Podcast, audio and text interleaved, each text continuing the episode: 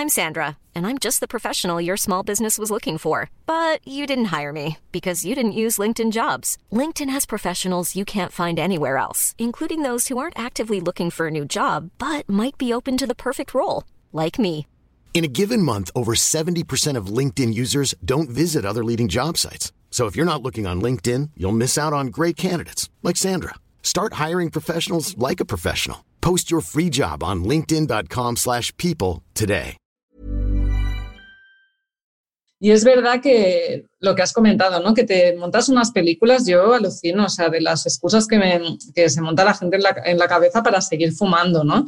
De hecho, oye, un paciente que tenía ingresado yo creo que el tabaco no ha sido, ha sido el colesterol. Y yo, me, o sea, ¿cómo? o sea, la evidencia científica dice que la causa número uno de que te hayas infartado es el tabaco y tú te haces tu bola, pues muy bien, ¿no?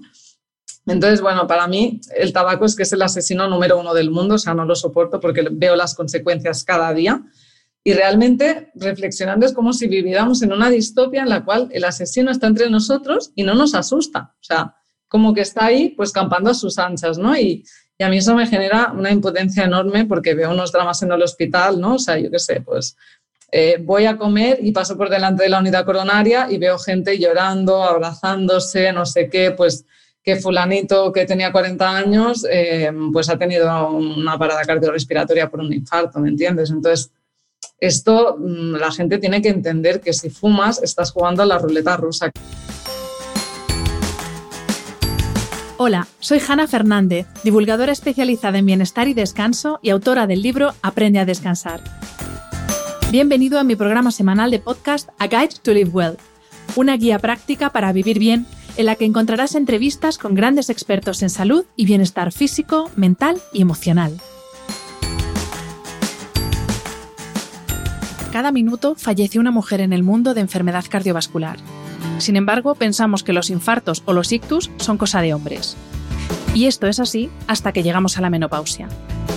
Es entonces cuando todos los cambios que se suceden en nuestro organismo y en nuestra vida nos convierten en carne de cañón para un tipo de enfermedad con un nombre tan amplio y poco preciso, cardiovascular, que es la primera causa de mortalidad en la mujer, por encima incluso del cáncer. Sí, amigas, es la primera causa de muerte entre las mujeres, una de cada tres moriremos de enfermedad cardiovascular, pero sigue siendo una enfermedad infradiagnosticada, infratratada e infravalorada, ya que solo un 8% de las mujeres identifica esta enfermedad como un riesgo para su salud. La menopausia no solo trae sofocos, cambios de humor y alteraciones hormonales. También puede venir acompañada de distintas enfermedades relacionadas con nuestra salud cardiovascular, como angina de pecho, arritmia, aterosclerosis, infarto, insuficiencia cardíaca, hipertensión o ictus. Para entender en qué consiste la primera causa de mortalidad en la mujer y cómo evitar los factores de riesgo que la desencadenan, cuento hoy en el podcast con la doctora María Mimbrero, médico especialista en cardiología, divulgadora y autora del podcast Cambia de hábitos. Antes de dar paso a la entrevista, quiero presentarte al mecenas que nos va a acompañar en las próximas semanas. Se trata de Rituals y de su colección The Ritual of Jing, formulada específicamente para ayudarte a reducir el estrés, renovar tu energía y reconectar cuerpo y mente. Uno de los mejores consejos que te puedo dar para cuidar tu sueño es que conviertas tu dormitorio en un templo del descanso. Con The Ritual of Jing podrás crear rituales que te ayuden a cultivar el arte de la calma y la tranquilidad y a prepararte para un sueño profundo y reparador. En el ajetreado mundo de hoy, la calma es un lujo. ¿Cómo relajar una mente que nunca descansa? Encuentra tu camino a la paz interior con The Ritual of Jing, la colección de rituals para el cuerpo y el hogar. Relájate y duerme mejor. Rituals.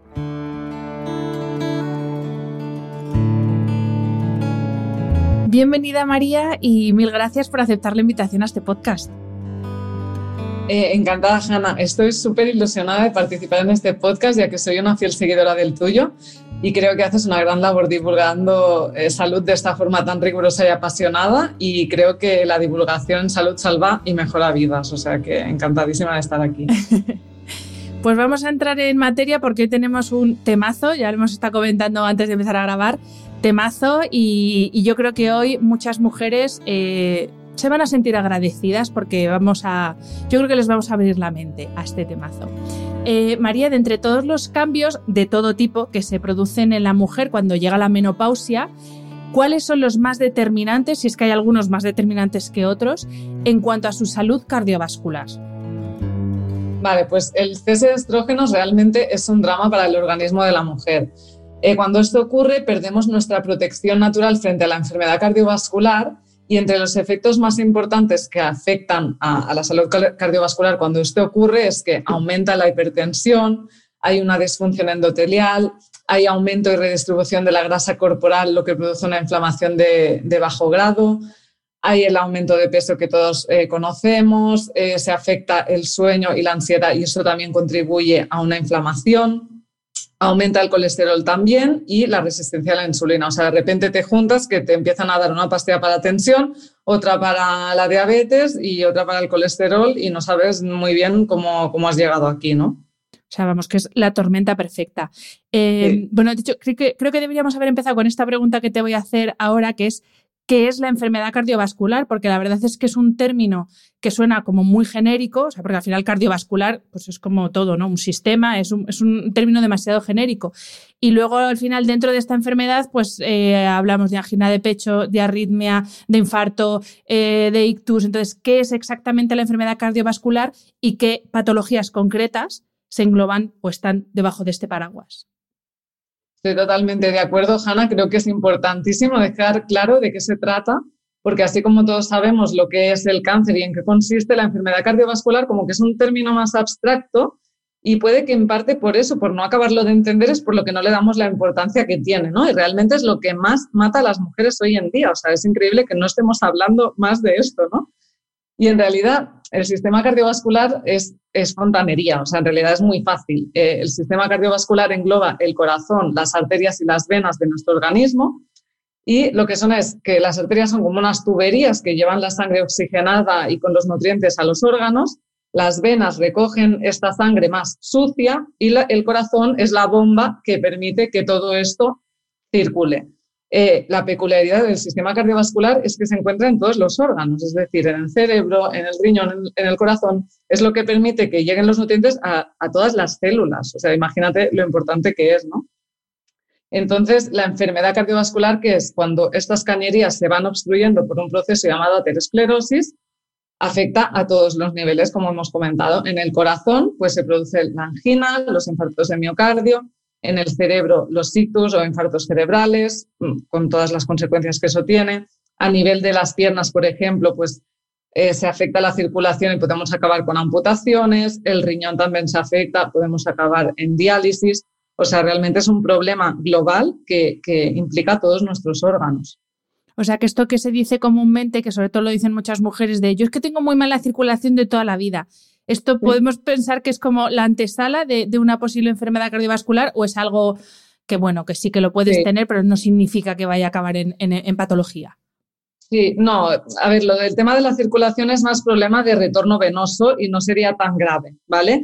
Realmente la, aterosclerosis es peor porque es que no duele ni produce síntomas hasta que ya debutas con, con el problemón, ¿no? O sea, realmente eh, se va construyendo a base de décadas. Eh, realmente el doctor Valentí Fuster lleva estudiando esto y está estudiando personas sanas a ver qué, es lo que va ocurriendo y se ve que ya hay aterosclerosis en personas de 20, 40 años sanas. Entonces es silencioso, silencioso hasta que un día debutas con un infarto y puedes tener la mala suerte de que debutes a los 40 años, te infartes y mueras y no te has enterado de que se iba produciendo esta enfermedad por debajo. Mm, sí, porque hoy vamos a ver que los infartos no son ni de gente mayor ni de hombres. Eso lo, vamos, a, lo vamos, a, ver hoy. Y, María, ¿qué, tanto por ciento es componente genético barra hereditario? Eh, ¿Qué tanto por ciento es epigenético, es decir, esos hábitos de vida o ese entorno en el que vivimos? ¿Y qué tanto por ciento, si es que lo hay, es pues mala suerte que te ha tocado y te ha tocado? ¿Cómo van los porcentajes? Sí, a los pacientes les gusta más pensar que, les ha tocado, pero no. o sea, la mayor parte es componente epigenético, o sea, 100%, y, y es decir, es lo que has comentado, ¿no? Es depende en qué entorno estás sometiendo a tu cuerpo, a tus genes. Eh, los genes se expresan de una manera u otra según la información que van recibiendo desde fuera, ¿no? Entonces, Si tú tienes cierta predisposición, fumas, eres sedentario, te alimentas mal, tienes estrés, pues caes seguro, ¿no? De hecho, ahora mismo, eh, mientras preparaba la entrevista, digo, ostras, es que tengo ingresado a un, a un, o sea, tengo al hijo de un paciente que tuve hace tres semanas ingresado. O sea que el padre, eh, que ya era diabético hipertenso, se ha tenido que operar del corazón y ponerse bypasses, y el hijo ha ingresado por un infarto eh, de miocardio con 38 años. Claro, dices, genético, hombre, pues los dos fuman, los dos se alimentan mal, tienen estrés, ¿no? Entonces, mm, la mayor parte es epigenética. Hay casos aislados, pero son los menos de hipercolesterolemias familiares, ¿no? Que son mutaciones genéticas del colesterol, pero la gran mayoría eh, son malos hábitos. Y en realidad esto es una buena noticia, porque quiere decir que esto podemos prevenirlo, ¿no? Y que podemos salvar muchísimas vidas, podemos mejorar la salud de la población de forma estratosférica si modificamos estos hábitos. O sea que en cierto modo sí que tiene un componente hereditario, no porque se hereden los genes, sino porque, como nos contabas este caso concreto, se heredan los malos hábitos y también lo que uno ve en casa de cómo, cómo se come, cómo se gestiona el estrés, cómo se descansa, hábitos como por ejemplo el tabaco, pues obviamente si solo estás viendo toda tu vida o lo estás sufriendo, lo has heredado. Bueno, y también tienes una cierta predisposición, pero tú aunque tengas esa predisposición, si tú le das una información adecuada a tus genes y, te rodeas de, los inputs adecuados, no vas a desarrollar esa enfermedad, ¿no? Y bueno, antes he, dicho que esto del infarto y de la enfermedad cardiovascular no es ni de personas mayores ni de hombres. Pero vamos a ver qué diferencia hay entre la enfermedad cardiovascular que sufren los hombres y la que sufren las mujeres, que como tú has dicho antes y vamos a repetir varias veces para que se nos grabe a fuego, es la primera causa de mortalidad en mujeres. ¿Qué diferencia hay entre hombres y mujeres, María? Bueno, esto me indigna un poco porque es verdad, o sea, que no se le da la importancia que tiene y siempre que pensamos en pacientes infartados son hombres, pero incluso los médicos, o sea, es que estamos absolutamente sesgados y, se le da mucha menos importancia a la enfermedad cardiovascular en la mujer. Los ejemplos siempre son hombres. Bueno, estoy harta. O sea, eh, entonces vamos a cambiar esto. Las peculiaridades que tiene la enfermedad en la mujer es que empieza más tarde porque, como hemos comentado, los, estrógenos nos protegen ¿no? antes de, de la menopausia.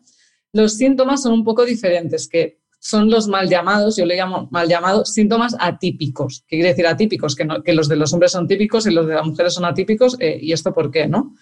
Eh, entonces el dolor puede ser un poco más diferente, no es el típico dolor opresivo, pueden tener más tipo pinchazos, más raros entre comillas, ¿vale? Porque los hombres es como si dijéramos que a los médicos nos lo ponen más fácil porque son unos síntomas más mm, que cumplen las guías, ¿no? Entonces, como son más raros, también se infradiagnostican. Entonces, es mucho más probable que una mujer consulte por dolor torácico y no le hagan caso. Y digan ansiedad, mm, whatever, y no hagan el cardiólogo. Y esto está, está mirado. Y entonces, esto aumenta la mortalidad de las mujeres porque no se nos está haciendo caso, ¿no? O sea, que esto es eh, tema importante, ¿no? Y luego, aparte, la enfermedad es un poquito diferente. También la forma de, de enfermar las arterias no siempre se obstruyen las arterias más grandes, sino que a veces se obstruyen las más pequeñas. Eh, también tienen formas de, enfermar como que se diseca la arteria, se rompe o hacen espasmo coronario. Luego hay otro un síndrome que también es, bastante famoso, que se llama el síndrome del corazón roto o Takotsubo, que es más frecuente en mujeres, que se produce cuando una mujer tiene un susto eh, muy grande y esto hace que aumente muchísimo la adrenalina y, todo, este tipo de, hormonas y sustancias y el corazón pues se queda mm, muy débil y, bueno, y hay riesgo de arritmias y de, problemas graves, es como un infarto, pero luego se recupera. Y luego también como las mujeres tenemos más enfermedades autoinmunes, este componente inflamatorio crónico también nos afecta y hace que también eh, vayamos desarrollando aterosclerosis. Y mm, perdón, es que me he quedado eh, pensando en lo de Takotsubo, que, curioso, ¿eh? Me quedaba ahí, qué curioso. Sí, no, no, eso es increíble. Claro, antes no se, no se miraba y no se diagnosticaba. Desde que se describió este síndrome, eh, pues se ha diagnosticado muchísimo y se le da mucha más importancia al dolor torácico en la mujer. Se presenta como un infarto. ¿Y los hombres también lo pueden padecer o es propio de mujer? También. Eh, lo padecen menos los hombres, se producen mucho en mujeres. No sé si es también porque tenemos más estrés también y nos pasan más cosas.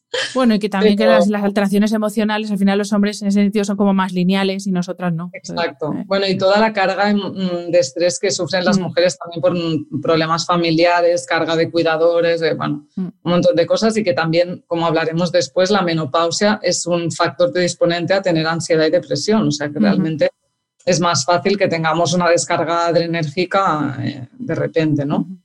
Pues hablando de, factores de riesgo, ¿cuáles son los, eh, tanto los más típicos como los menos típicos? O esos que, porque sí, lo de tener una cintura Mm, no sé cuál, cómo es el perímetro, pero creo que es como la mitad de tu altura o algo así, ¿no? Que si pasas la mitad de... 102,94 para las mujeres, sí. Vamos, pues tener barriga. Pues además de estos síntomas, como que todos ya sabemos de tener barrigas en sedentario, eh, ¿qué otros, perdón, síntomas, eh, qué otros factores de riesgo eh, pues a, qué otros factores de riesgo tenemos que prestar atención porque pueden provocar el desarrollo de una enfermedad cardiovascular.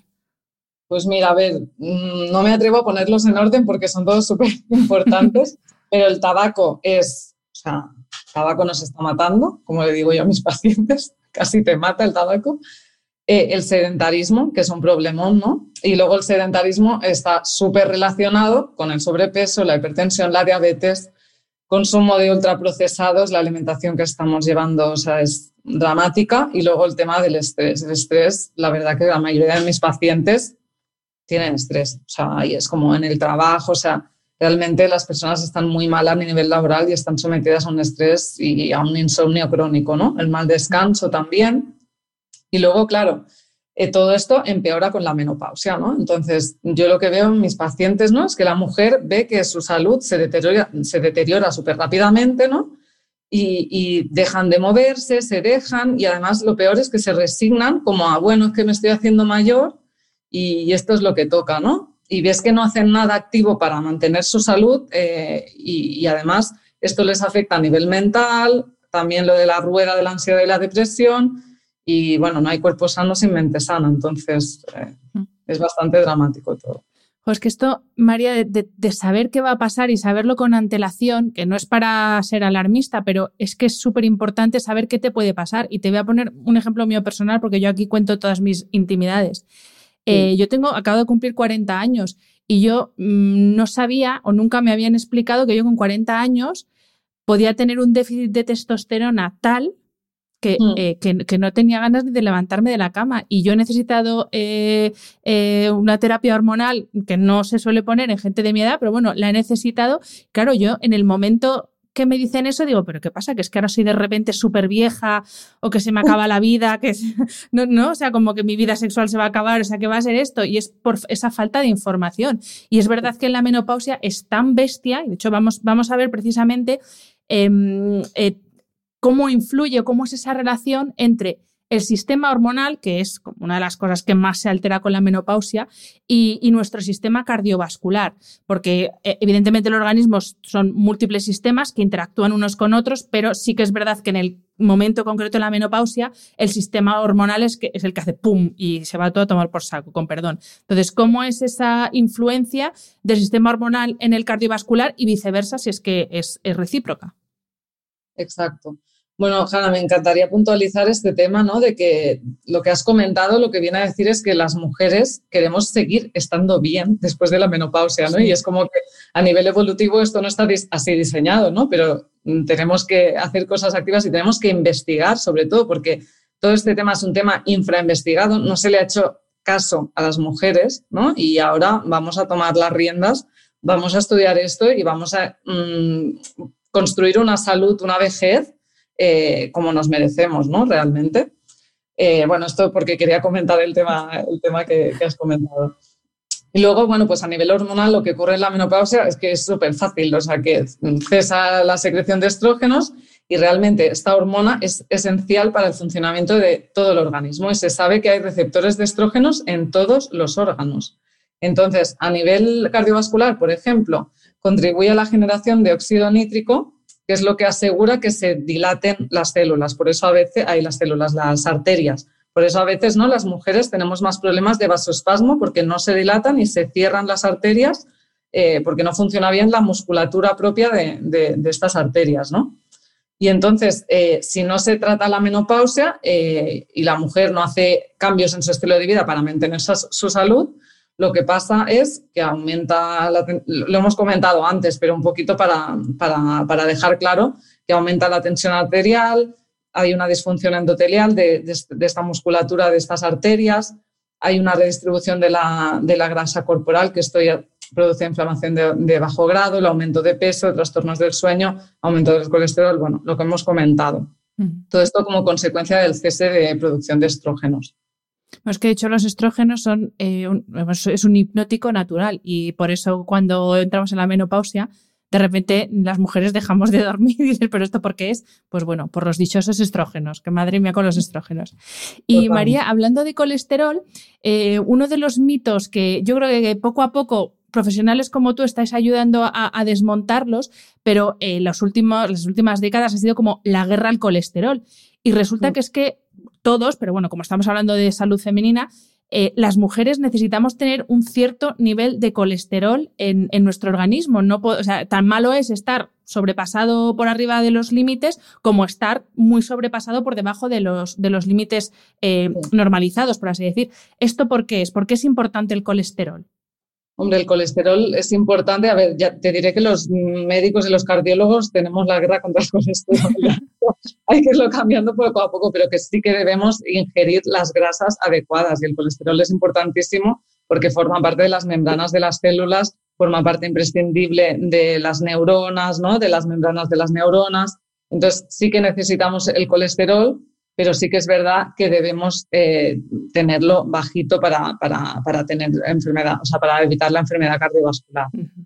Bajito que no inexistente, ¿no? esa era la precisión. Obviamente no estoy fomentando yo aquí hincharse a donuts para tener colesterol alto. A mis pacientes de eso no les falta, ¿eh? te lo digo. No, pero hay veces, tú ya sabes que hay, hay muchas personas que se llegan a obsesionar con, pues, con un estilo de vida excesivamente saludable, si se puede decir así, y, claro, y, no hay que ir a por el colesterol cero. tenemos que consumir grasas saludables y esto, o sea, y no tener miedo, o sea, no tener miedo a consumir huevos, tenemos que, ¿no? Consumir frutos secos, consumir aguacate, ¿no? Para tener la, la, grasa necesaria. Y es verdad que también te diré que la cardiología se ha centrado mucho, que el problema de todo era el colesterol y realmente es un conjunto de factores súper amplio y que, que afecta a todos los niveles en el cual la inflamación tiene un, grado, un papel importantísimo y que se afecta a todo el estilo de vida para, para esto. Pues de esto, de esto vamos a hablar ahora, María, de la inflamación. Nos lo has dicho ya un par de veces, eh, como bueno, eh, con estos efectos que tiene la menopausa de aumento y redistribución de la grasa corporal, que eh, lleva implícita una inflamación de bajo grado. Pero ojo que la inflamación de, bajo grado no solo llega con la menopausia, que, por ejemplo, un desencadenante, corrígeme si me equivoco, también es el estrés crónico que sufrimos muchos de nosotros desde los 20 años, no desde la menopausia. Entonces, te quería pedir que nos explicaras qué es la inflamación de bajo grado, porque es otra de estas cosas que se dice mucho, pero realmente no sabemos lo que es, porque claro, yo no sé si es tangible, si uno puede, se mira al espejo y dice, tienes inflamación de bajo grado. Entonces, ¿qué es y cómo sé yo que sufro inflamación de bajo grado? Exacto. Mira, la inflamación de, bajo grado realmente es un tema al que se le está haciendo caso de, o sea, desde hace poco, ¿no? En realidad, incluso te diré que en mi entorno, en el hospital, tampoco se habla tanto, ¿no? Entonces, eh, se sabe que por diversos factores podemos tener esta inflamación crónica leve. Esto significa que nuestro sistema inmune está como alerta, está alterado, está como, como si hubiera alguna amenaza, una, como si hubiera una infección, pero sin haberla, ¿no? Y entonces, esto lo podemos ver en estudios, por ejemplo, eh, si miramos biomarcadores de inflamación en sangre, ¿no? Y, esto lo vemos. Entonces, se sabe que hoy en día, por ejemplo, lo que hablabas, ¿no? Del exceso de grasa, produce eh, una serie de adipoquinas que son como sustancias inflamatorias. Entonces, hay muchos factores que son malos hábitos de vida en general que producen secreción de sustancias inflamatorias y esto hace que estemos permanentemente inflamados y que hemos hablado que la aterosclerosis es un proceso inflamatorio crónico. Entonces, imagínate cómo todos estos eh, factores afectan, ¿no? Y también esto nos hace entender un poquito por qué los malos hábitos de vida nos provocan aterosclerosis, porque es que todos provocan una inflamación de, bajo grado y sobre todo en el tema de la grasa, eh, lo vemos como muy claro porque es que la misma grasa es, mm, secreta sustancias adipoquinas que son sustancias inflamatorias. Y bueno, vamos a, ya hemos puesto como todo un poco negativo, ahora vamos con la parte más bonita de todo esto, que es que casi todo tiene solución. Entonces vamos a ver qué podemos hacer, ¿no? para combatir esta inflamación de bajo grado, para eh, no estar en riesgo de desarrollar una enfermedad cardiovascular. Y, lo primero que te quiero preguntar, María, es por esa intervención eh, que está como al alcance de todas, que a veces por ser súper sencilla y por ser súper obvia, pues pasamos de ella y vamos directamente a que nos deis los, los médicos, nos deis la pastillita, porque lo otro nos creemos que lo hacemos todo bien, que es el estilo de vida. Entonces, eh, claro, ¿cómo, ¿cómo adaptamos nuestro estilo de vida a la nueva situación que es la menopausia, eh, que es un momento en el que te cuesta más construir músculo, eh, los desarreglos hormonales te hacen que un día te apetezca ir a mover pesos como una, como una bestia y otros días no te quieres levantar de la cama. Además, cuesta mucho más perder peso y no coger el peso. Entonces, ¿cómo adaptamos nuestros hábitos de vida, aparte de las generalidades, a esta nueva etapa que es muy diferente a cuando una tiene 20 años, que el cuerpo lo aguanta casi todo? Exacto. Bueno, a ver, yo te diré que el estilo de vida para mí es el eje de la prevención. O sea, yo creo firmemente en que si tuviéramos, todos tenemos un estilo de vida saludable, no vamos a tener hipertensión, no vamos a tener diabetes, no vamos a, tener enfermedad cardiovascular. ¿no? Entonces, para mí es el eje principal. Y yo creo que, el problema principal en las mujeres es que no nos movemos. Y, y esto o sea, tú por qué haces CrossFit, pero, o sea, tú no sabes las mujeres que yo veo que no se mueven y a mí esto me da una pena que de verdad que me muero, ¿no? Porque por tradición y por, cultura las mujeres eh, estamos como, somos más cuidadoras, ¿no? siempre abnegadas por los demás, está bien visto que, que cuidemos de los otros y no nos cuidemos a nosotras, eso es como de buena persona también, ¿no? En la cultura cristiana, ¿no? sí, sí. Entonces, claro, eh, si esto está bien visto, pues no nos priorizamos. Yo he visto mujeres que se me ponen casi a llorar cuando les digo, oye, que tú eres la más importante de tu vida, que te tienes que priorizar, que tienes que encontrar un tiempo para ti. Las mujeres cuando son madres también es que es, un drama, no encuentran el momento para sí mismas y esto es algo que debemos crear una cultura alrededor de que debemos hacer cosas de forma activa para cuidarnos y que las mujeres nos tenemos que mover. ¿vale? Y que, y que hay que sacar tiempo, aunque sea pues caminar rápido y luego el, tema del ejercicio de fuerza, ¿no? También, que, que, es lo que comentábamos, que no, no se hace, no hay la cultura, vamos perdiendo músculo, el músculo es un órgano endocrino, como sabemos, y, y necesitamos ese músculo para prevenir la osteoporosis. Entonces, todas las mujeres deberíamos pensar qué actividad nos gusta hacer y deberíamos movernos y hacer, bueno, sacar todas nuestras fuerzas para, para hacerlo, que es muy fácil decirlo siendo joven, ¿eh? pero también desde jóvenes, ¿no? que muchas personas que, te siguen y te escuchan son jóvenes, es muy importante que construyamos el hábito de jóvenes para que luego no nos cueste ¿no? Eh, continuar. Y luego también eh, ser conscientes, porque yo no era consciente, consciente hasta que grabé un, un podcast sobre el tema, del sedentarismo activo. Y yo no sé si tú esto lo ves en consulta, pero estas personas, y yo me incluyo, ¿eh? yo aquí no, no mm. pongo el dedo, no, señalo a nadie porque yo soy la primera, que vas una hora a entrenar y luego pues lo mismo tu día eh, son otras siete, ocho horas sentado en una silla porque estás trabajando en el ordenador y luego vas y te sientas a cenar y luego vas y te sientas en el sofá. Entonces, yo, tú esto lo ves en consulta y gente que dice, pero si yo hago mucho deporte y lo mismo su deporte es 45 minutos al día. Claro, o ni eso, claro. Es que, mm, mira, por ejemplo, un infarto que tenía ahora ingresado, yo le veía cuerpo, digo, este, este hombre no hace ejercicio. Pues, pues sí, va dos veces a la semana al gimnasio y a veces juega fútbol con los amigos. Y esto con una arteria coronaria medio tapada, que suerte que ha llegado. Pues menos mal que va esas tres horas a hacer algo, María, porque si no, pues lo mismo no lo tienes ingresado. El resto, nada. Y luego la gente, eso, la gente que tiene hijos ya, o sea, ni te cuento, es que no sacan el tiempo para nada y se, y se van. Y sí, sí, yo había hablado, bueno, en un podcast con Javier Butragueño sobre este tema, ¿no? De concienciar a las personas. De hecho, la OMS hizo una campaña preciosa hace unos meses o no sé si un año, de que nos movamos, move, every, every move counts, ¿no? O sea, movernos de cualquier forma, bailar antes de cenar, eh, hacer una sentadilla, oye, yo qué sé, pues estás esperando que se encienda el ordenador, haz sentadillas, ¿no? Camina, muévete, estírate, 10 minutos de yoga, yo qué sé.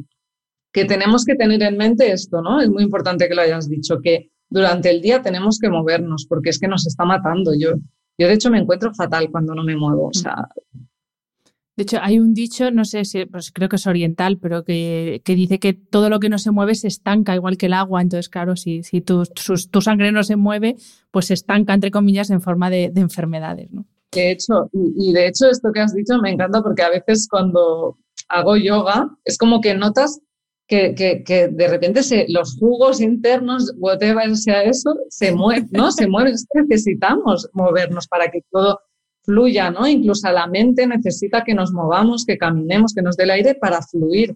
Y esto también contribuye a la ansiedad y a la pandemia que tenemos de, enfermedades mentales, ¿no? Mm, totalmente. Y bueno, hablando de, hábitos, eh, en este caso poco saludables, lo has mencionado antes, pero a mí me gustaría que nos detuviéramos. Fíjate que es un tema que llevo tiempo dándole vueltas a hacer un podcast dedicado al tabaquismo, pero no me atrevo porque como yo soy exfumadora, sé cómo es uno de radical cuando es fumador, en plan de a mí que me dejen con mi cuerpo, que yo hago lo que quiero y si me tengo que morir ya me moriré, etcétera, etcétera. Entonces, como yo he estado ahí, es un tema que tengo ahí, porque ahora yo soy eh, radical, pero en el lado contrario. O sea, es que no soporto que haya alguien a mi lado fumando, porque además no lo entiendo. No lo entiendo. Con la información que tenemos hoy en día, honestamente, y siento si me están escuchando fumadoras, fumadores, con la información que tenemos no lo entiendo. Y yo no hay día que me arrepienta, que no me arrepienta, perdón, de haber sido fumadora 10 años. Hace ya más de 10 años que lo dejé, dicen, ya me dirás si es verdad, que cuando pasa 10 años tu corazón y tus arterias ya están como las de un no fumador. Si no, miénteme, que yo me lo he creído. Pero bueno, todavía, ya te digo, no hay día que no me arrepienta de haber estado 10 años eh, fumando como una descosida. Entonces, María, ahí tienes el micro, eh, tabaco no, ¿por qué? Me puedo desfogar aquí. Todo lo que tú quieras. bueno, primero, felicidades, Hanna, por haberlo dejado, porque yo siempre felicito a todos mis pacientes, ¿no? Les digo, bueno, felicidades porque no fuma, pero la alimentación, el ejercicio, al menos les felicito por ello. Y es verdad que lo que has comentado, ¿no? Que te montas unas películas, yo alucino, o sea, de las excusas que, me, que se monta la gente en la, en la cabeza para seguir fumando, ¿no? De hecho, oye, un paciente que tenía ingresado yo creo que el tabaco no ha sido, ha sido el colesterol. Y yo, o sea, ¿cómo? o sea, la evidencia científica dice que la causa número uno de que te hayas infartado es el tabaco y tú te haces tu bola, pues muy bien, ¿no?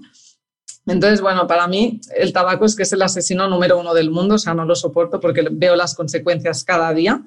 Y realmente, reflexionando, es como si viviéramos en una distopia en la cual el asesino está entre nosotros y no nos asusta. O sea, como que está ahí, pues campando a sus anchas, ¿no? Y, y a mí eso me genera una impotencia enorme porque veo unos dramas en el hospital, ¿no? O sea, yo qué sé, pues eh, voy a comer y paso por delante de la unidad coronaria y veo gente llorando, abrazándose, no sé qué, pues que fulanito que tenía 40 años, eh, pues ha tenido una parada cardiorrespiratoria por un infarto, ¿me entiendes? Entonces, esto mm, la gente tiene que entender que si fumas estás jugando a la ruleta rusa, que no es que seamos pesados, no es que queramos machacarlos, es que realmente tienes que creer en ello, ¿no? Y tienes que dejar de creerte las historias que se monta tu mente para seguir eh, enganchada al hábito, ¿no? Y dejar de creerlas porque no tienen ningún tipo de sentido, simplemente un cerebro adicto que busca excusas para, mantener esto, ¿no?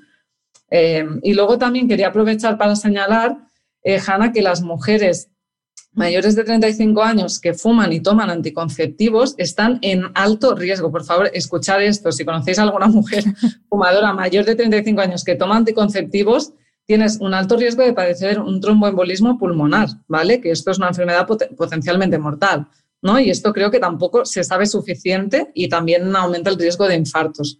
Entonces, por favor, el tabaco, mmm, dejemos de engañarnos, dejémoslos ya. Yo también desde la compasión, ¿eh? No es como ay, qué tontos los que fuman. No, yo los entiendo, o sea, los entiendo. Bueno, es, que un adicto al final, sí. Exacto, es un adicto. Y tienes que, desde la compasión por ti mismo, de entender que eres un adicto, mm, superar un poquito todo esto. Yo qué sé, pues necesitas psicólogo, yo qué sé, mm, ¿no? Pero, pero toma acción, ve al médico, planteatelo y lo más importante es que tú tengas claro que lo quieres dejar porque no quieres morir de forma prematura, básicamente, ¿no? Y sucede lo mismo, María, con el invento este del vapeo, que me parece todavía más absurdo. Pero claro, yo digo, es humo, a saber qué es, de dónde viene ese humo que huele como huele. ¿Sucede lo mismo también en cuanto al daño cardiovascular o todavía no, tenéis No, no, tenemos datos, pero se han descrito casos eh, muy chungos de pulmonías intersticiales eh, graves y de, fibrosis pulmonar por el vapeo. Esto o sea, es, cero recomendable. No sabemos qué lleva eso. Eh, imagínate, es algo que acaba de salir, no vamos a hacer estudios, ¿no? No, no tenemos evidencia, pero sí que se han visto casos de fibrosis pulmonar y realmente no estás, o sea, lo que tienes es que dejar el hábito de fumar, ¿no? Totalmente y no meterte otra sustancia incluso el cannabis, eh, la marihuana. Muchos de mis pacientes, no, yo solo fumo marihuana desde hace 30 años, también produce infartos. O sea que tenemos que dejar el hábito de fumar directamente, ¿no? Lo que sea. Hmm. Lo que sea,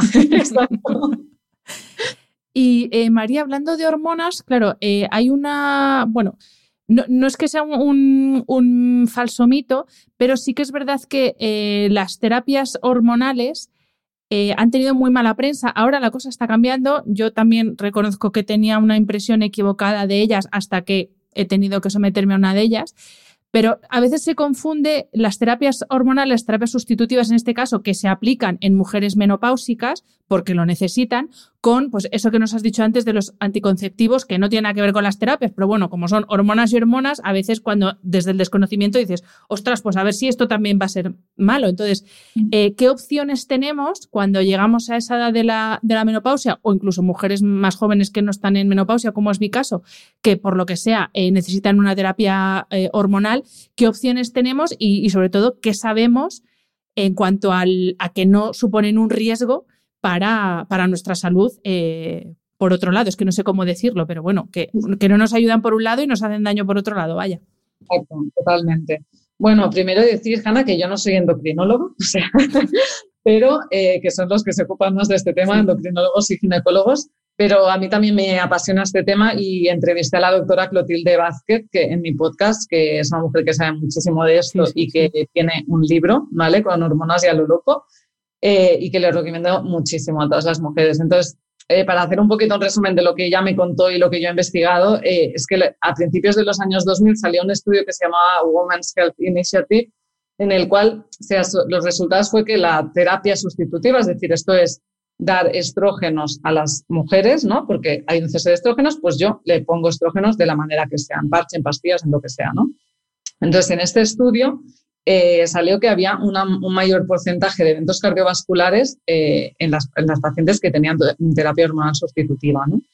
Eh, entonces, ahí pues, se dejó de recomendar todo esto, pero luego realmente ha salido, incluso la misma investigadora de este estudio principal, se vio que este estudio estaba mal diseñado, estaba mal hecho, no se, estaba, se estaban incluyendo personas de mucha edad, se estaban incluyendo mujeres que hacía más de cinco años que tenían la menopausia, no se ajustaba la dosis de terapia hormonal a, la cantidad de hormona que tenía esa paciente, ¿no? Entonces, realmente está muy mal hecho este estudio y ya ahora las sociedades, las sociedades científicas sí que están recomendando terapia hormonal sustitutiva a la, mujer que está entrando en la menopausia y adaptado un poquito a cómo tenga los niveles de hormonas ella en sangre, ¿no? Y complementar un poquito esto.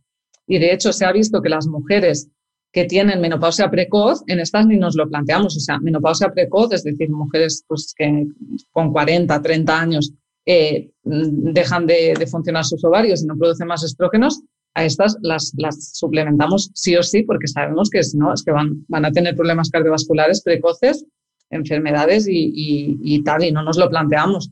Pero realmente creo que es algo que hay que desterrar, ¿no? Y la, la doctora Clotilde Vázquez es firme defensora de que necesitamos los estrógenos para vivir, eh, que la mujer quiere vivir y bien y vivir más, ¿no? Y que, que, es una terapia que tiene que estar al alcance de todos y que no puedes, y que esto tienen que saberlo todos los médicos también, porque tú vas a tu médico de familia, tengo sofoco, me encuentro mal, eh, no sé qué, y pasan de ti, ¿no? En realidad, no todos, ¿eh? Pero quiero decir, no por culpa de los médicos en sí, sino porque no se le está dando suficiente importancia y bombo a este tema a nivel científico, ¿no? Es como, ya están las mujeres las pesadas, que no se encuentran bien. Y esto o, como que, es lo normal y tienes que aguantarte y ya está. Igual que la regla duele y, lo que y vomites de dolor, eso es mm, normal, ¿no? Sí. Sí, sí, yo en eso estoy súper agradecida. Además, las voy a mandar un beso desde aquí a mis dos ginecólogas, porque son las que me han abierto mucho la mente con esto de las hormonas, que son la doctora María Tábara y la doctora Esther Ramírez. y es verdad que es muy importante tener un profesional médico eh, pues eso, que, que, avance, porque a veces una cosa que os, ahí voy, una pequeña critiquilla así a los médicos. Pues no a todos, por supuesto, pero es verdad que, que, hay algunos que se quedan un poco en lo que estudiaron en la facultad hace 20 años y si todo cambia, y más ahora en el mundo de la salud, eh, del bienestar que se está investigando, que se están haciendo unos avances alucinantes y también en ese sentido hay que ir adaptándose un poco a los tiempos. Y es verdad que en el caso de las mujeres, pues lo que tú decías de, pues la regla duele, pues te aguantas, muerde un palo, que digo, ¿en serio? Yo esto en mi época ya también se decía, o sea, que y no soy tan mayor. Y con la menopausia igual, es como, pues tienes sofocos, pues abanícate. Como, mm. jolín, no, no me digas eso porque claro, te quieres tirar por la ventana. Esto va cambiando y estamos eh, cambiándolo todo y de hecho estamos aprendiendo todos los médicos lo que decías, ¿no? Nos tenemos que actualizar de otras disciplinas. están los nutricionistas eh, investigando a tope, están los, los expertos en actividad física haciendo unos estudios impresionantes y debemos aprender de todos ellos, debemos integrar todo esto en la medicina actual, ¿no? Una medicina del estilo de vida en el cual la gente pues no se enferma o se enferma y lo corregimos, o sea, en el, en el cual buscamos la salud de la persona y no tratar enfermedades, porque en, la universidad nos han formado para tratar enfermedades y punto. Y a mí eso me aburre, Hanna, o sea, yo creo que la gente esté bien, no quiero que no se mueran, quiero que, estén bien y disfruten de la vida. Y, y, María, para entrar ya en la parte final de la entrevista, ¿cómo puedo saber yo cuál es el estado de mi salud cardiovascular? Claro, mm, hay eh, indicadores físicos, aparte de lo que ya hemos hablado de sedentarismo, tabaquismo, eh, sobrepeso, pero ¿cómo puedo saber yo cómo es el estado de mi salud cardiovascular? ¿Con un análisis rutinario me vale o, hace falta alguna prueba un poco más específica? Claro. A ver, Hanna, realmente aquí eh, no podemos saber, no podemos ver las arterias directamente, no podemos mirar con una cámara ¿no? y, ver cómo están, ¿no? Sí que hay algunas pruebas, pero no se recomiendan hacer screenings poblacionales, ¿no? O sea, por ejemplo, con un TAC cardíaco podemos ver cómo están las arterias coronarias, em, hay pruebas que se están haciendo en estudios, ¿no? Que con ecografías eh, podemos ver las arterias del cuello y de las, y de las, de las femorales, que ahí nos indican que hay aterosclerosis subclínica, pero tampoco sabemos qué hacer con esta información, ¿no? Es como, bueno, pues tienes un poco de aterosclerosis, que es lo más probable, ¿no? Si tienes un estilo de vida poco saludable. Pero lo que yo creo que deberíamos hacer todos es que a partir de los 40 deberíamos hacernos analíticas, eh, más que nada para detectar colesteroles estratosféricos, detectar diabetes o prediabetes y sobre todo el tema de la tensión arterial. Esto nos lo deberíamos ir mirando siempre porque el problema con la hipertensión es que la gente se diagnostica cuando ya lleva 10 años hipertenso. No, si yo estaba bien, claro, y has estado 10 años hipertenso que no te has enterado y tus arterias han sufrido un daño impresionante y ahora ya no hay quien arregle eso y el corazón se pone, se pone grueso, las coronarias enferman, ¿no? Pero más allá de esto, siendo yo médico, yo pienso que a veces los pacientes cuando van al médico y se hacen pruebas, se quedan como súper tranquilos. No es que la prueba me ha salido bien. Y realmente en las pruebas es lo que te he dicho, no vemos las coronarias. Yo te puedo hacer una ecografía del corazón y el corazón se mueve, pero tú tienes las, las arterias coronarias podridas. O sea, ¿vale? Entonces, para mí lo más importante es lo que haces tú en el día a día. O sea, mm, no preocuparte tanto por las pruebas, sino qué he hecho yo hoy por mi salud, qué he comido, cómo me he movido, cómo he cuidado de mi mente, cómo he dormido, me he relacionado con la naturaleza. Esto nos asegurará una buena salud, más que hacernos pruebas, de verdad. O sea, si yo qué sé, yo pues, a ver, me hago analíticas, ¿no? Pero más por mirar, pero estaría tranquilísima. Yo como como, más o menos cómo me muevo. Y todo esto sé que mis arterias van a estar bien. Y en el caso de las mujeres que están, eh, bueno, que ya han empezado o han entrado en la menopausia, eh, eh, los, tener unos síntomas más agudos, pues eso, sudoración nocturna, alteraciones emocionales, sofocos, etcétera, tener esos síntomas más agudos eh, está relacionado con tener un mayor riesgo de enfermedad cardiovascular o no tienen que ver la sintomatología de la menopausia no tiene necesariamente que ver con el desarrollo de estas enfermedades. Claro, pues esto yo creo que no se sabe, ¿eh? creo que no, no se ha estudiado, pero puede ser que este cese de producción de estrógenos haya sido algo más agudo, ¿no? Y realmente si vemos que esta persona pues desarrolla hipertensión. O sea, el, problema más grave para la salud cardiovascular es que desarrolles hipertensión, desarrolles inflamación de bajo grado, de repente ahora eres diabética. Eh, todo esto es lo que va a empeorar más eh, tu salud cardiovascular. Pero puede ser, se podría hacer un estudio sobre esto. Pero ya te digo que buscando información de esto, está infraestudiado eh, el tema, o sea que creo que, que, debe, debe hablarse de esto para que, para que cada vez pues, haya más investigaciones científicas para, para conocer más.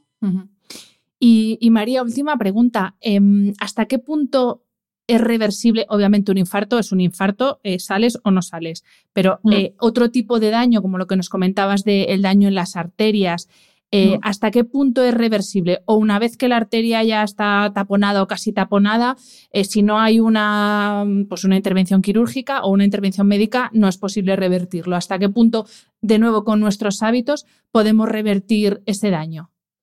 A ver, realmente que reviertan las lesiones que ya están hechas, ¿no? O sea, pues una obstrucción del 40%, o sea, tú tienes un infarto porque se ha tapado el 100% de una arteria, pero igual tienes otras arterias que tienen obstrucciones del 30%, del 40%.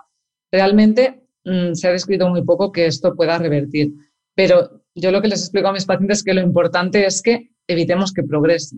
O sea, esa lesión del 40% no te está dando un problema ahora mismo y no te va a dar problema, pero no quiero que esta placa se rompa y tengas otro infarto. Entonces, da más igual que revierta, sino que no progrese. ¿no? Hasta en lo hemos podido tratar, ha ido bien, evitemos que progrese con, estos hábitos. ¿no? Realmente están haciendo estudios en Canadá. Tengo un amigo que está en Canadá, que hay ahí unas unidades de prevención eh, cardiovascular alucinantes, o sea, alucinantes con las que yo soñaría.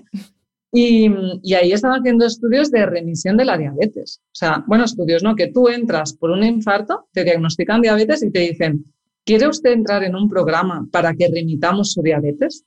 Y entran en un programa de 12 meses de entrenamiento personal, de nutrición, de motivación, y esas personas en un año están sin diabetes. O sea, tenemos que cambiar, y esto nos indica un cambio de paradigma en la medicina, ¿no? O sea, debemos pensar que la enfermedad cardiovascular revierte, o sea, revierte la hipertensión, puede revertir, la diabetes puede revertir, o sea, es consecuencia de estos malos hábitos. Por lo tanto, podemos sí que podemos revertir estos factores de riesgo, ¿no? Igual el, daño hecho ya no, pero podemos revertir los factores de riesgo cardiovascular, o sea que evitaremos tener otro infarto, ¿no?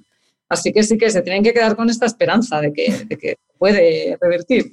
A propósito de esto que dices de la diabetes, justo yo acabo de ver estos días un documental, creo que es de la BBC, está, está en Movistar, que es, eh, es eh, bueno, son un médico y un fisiólogo que hacen, bueno, trabajan con, creo que son ocho pacientes, están en Australia, porque claro, como Australia se ha vendido siempre como el país más healthy, ¿no? Y, y, y mm. tienen ahí unos índices de diabetes tipo 2 altísimos y, se fueron allí a hacer este, este trabajo con estos pacientes y de hecho hablan con, los, con la Asociación de Dietistas y Nutricionistas de, Australia que ponen en su página web que la diabetes tipo 2 es, es algo progresivo y que no se puede revertir y al final del documental salen otra vez con el director de la asociación diciendo, ¿ves cómo sí se puede revertir? Y cambian de hecho eh, la información que aparece en la página web eh, a propósito de, este trabajo. Y efectivamente es lo que tú dices, es, es eh, cosas que hasta ahora era como, bueno, pues ya está, te ha tocado o, por tu mala vida, pues así estás y así te vas a morir. Y no que todavía, por supuesto, la prevención por delante de todo,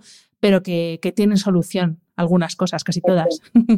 Sí, sí, son muy buenas noticias y bueno, a mí me emociona pensar que la medicina está cambiando y el otro día charlaba con este compañero mío y no sé, nos emocionábamos en plan, wow, es que esto no nos lo habían enseñado en la, en la facultad y podemos, eh, podemos ser líderes de, un cambio en la medicina, ¿no? O sea, es, realmente es emocionante. Pues eh, María, eso espero, eso espero, que con profesionales como tú sigan cambiando las cosas dentro de que por supuesto, todo mi respeto y todo mi cariño a la profesión médica, en general a los profesionales sanitarios. Eh, pero bueno, eso espero que, vayan cambiando todas las mentes, la de los pacientes y la de los médicos también.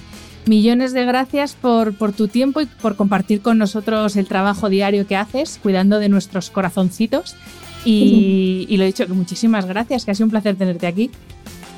Genial, muchas gracias. Ha sido un placer tener este espacio para divulgar de lo que me apasiona y que esta información llegue a muchísimas mujeres para que cuiden de su salud cardiovascular, que ahora ya sí que saben lo que significa. Efectivamente. Gracias, María. Adiós. Espero que hayas disfrutado del episodio. Este programa de podcast es independiente y en abierto gracias al apoyo económico de marcas que apuestan por mi trabajo y confían en mí para ayudarles a comunicar su mensaje. Los expertos que aceptan mi invitación a intervenir en este programa no tienen ningún tipo de vinculación con dichas marcas a menos que se especifique lo contrario. Y todo el contenido de mi podcast, página web y redes sociales que haya sido patrocinado irá acreditado como tal. Gracias por ayudarme a que este proyecto siga siendo viable e independiente visitando la web de mis anunciantes, dejando reseñas, comentarios y valoraciones en las distintas plataformas de reproducción y compartiendo mi contenido en tus redes sociales. Mil gracias por estar al otro lado. Nos escuchamos en el próximo episodio.